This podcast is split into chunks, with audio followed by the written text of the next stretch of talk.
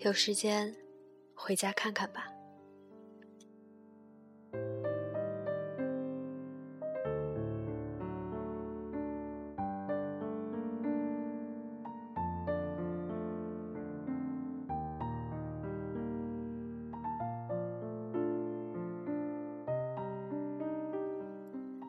大家好，这里是 FM 幺八零八四，昨天的你的现在的未来。我是主播，背着吉他的蝙蝠女侠。今天要跟大家分享的文章，来自于白岩松的《家在途中》。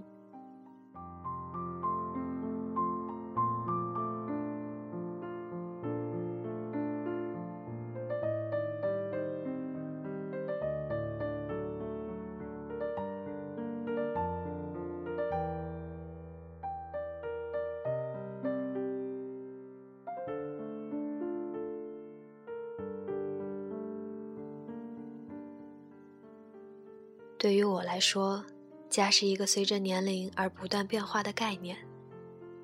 童年时，家是一声呼唤。那时的我似乎比今日的孩子拥有更多的自由。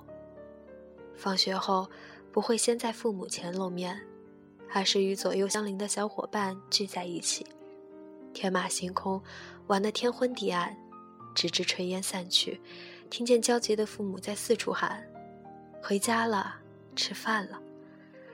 这样的声音伴着我的童年，月复一月，迄今仍在我的耳畔回响。一转眼，童年过去了，但胡须慢慢从嘴角长出，家又成了一个想逃脱的地方。书看多了，世界也变得大了，一张床小了。父母的叮咛，也显得多余了。什么时候我会拥有自己的天空？再后来，上了大学，家又成了一张汇款单。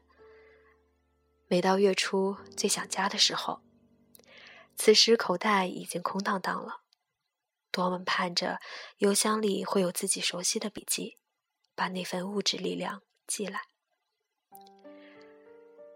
走上工作岗位之后，开始受伤，开始在人海中翻腾，开始知道有些疼痛无法对人说，甚至是知心朋友。于是，重新开始想家。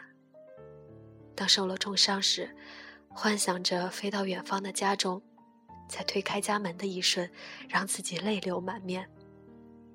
此刻，世界很大。而我所需要的，只是家中熟悉的那种味道，那窗前一成不变的景观。远离母亲，在外省生存，工作之余便有无数个周末无处打发。手中电话本很厚，从头翻到尾，却没有一个号码是为你此时准备的。这个时候。家又变成要和另一个人一起建立的那一个新的小家。从相识、相恋到相拥，一个平凡的日子里，拥有了一个平凡的小家。此时，家的概念又变了。它是深夜回家时那盏为你点起的灯，是傍晚你看看书，我看看电视，偶尔交谈几句的那种宁静。是一桌胃口不好也吃得下的饭菜，是得意忘形时可以呼朋唤友、可以张口粗话的地方。半年前，我成了父亲，我和一个新的生命在家中相逢，一种奇妙的感受充斥着我的心。小生命开始让我玩物丧志，想挣扎，却又那么愿意沉溺其中。这时候。家又是一种力量，一种用幸福来付出你的力量。家的概念在不停的变换着，生命在这种交换中匆匆的走着。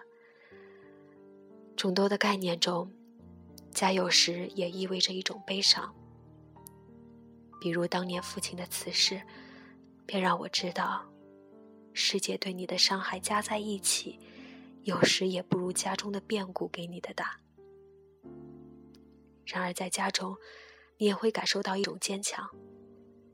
比如父亲过世后，母亲虽身子柔弱，却开始变得坚强。她带着我们哥俩，一步一步的从变故中走来。之后，家又重新站立了起来，又变得祥和，变得不再阴云密布。家在这个过程中，又像是一种生命顽强的植物，野火烧不尽，春风吹又生。生命起步虽久，前路却还遥远。家的概念还会变换，然而我已经知道。家是奔波得来的，而家也终究是奔波的意义。只是，这家有时是自己的，有时是芸芸众生的。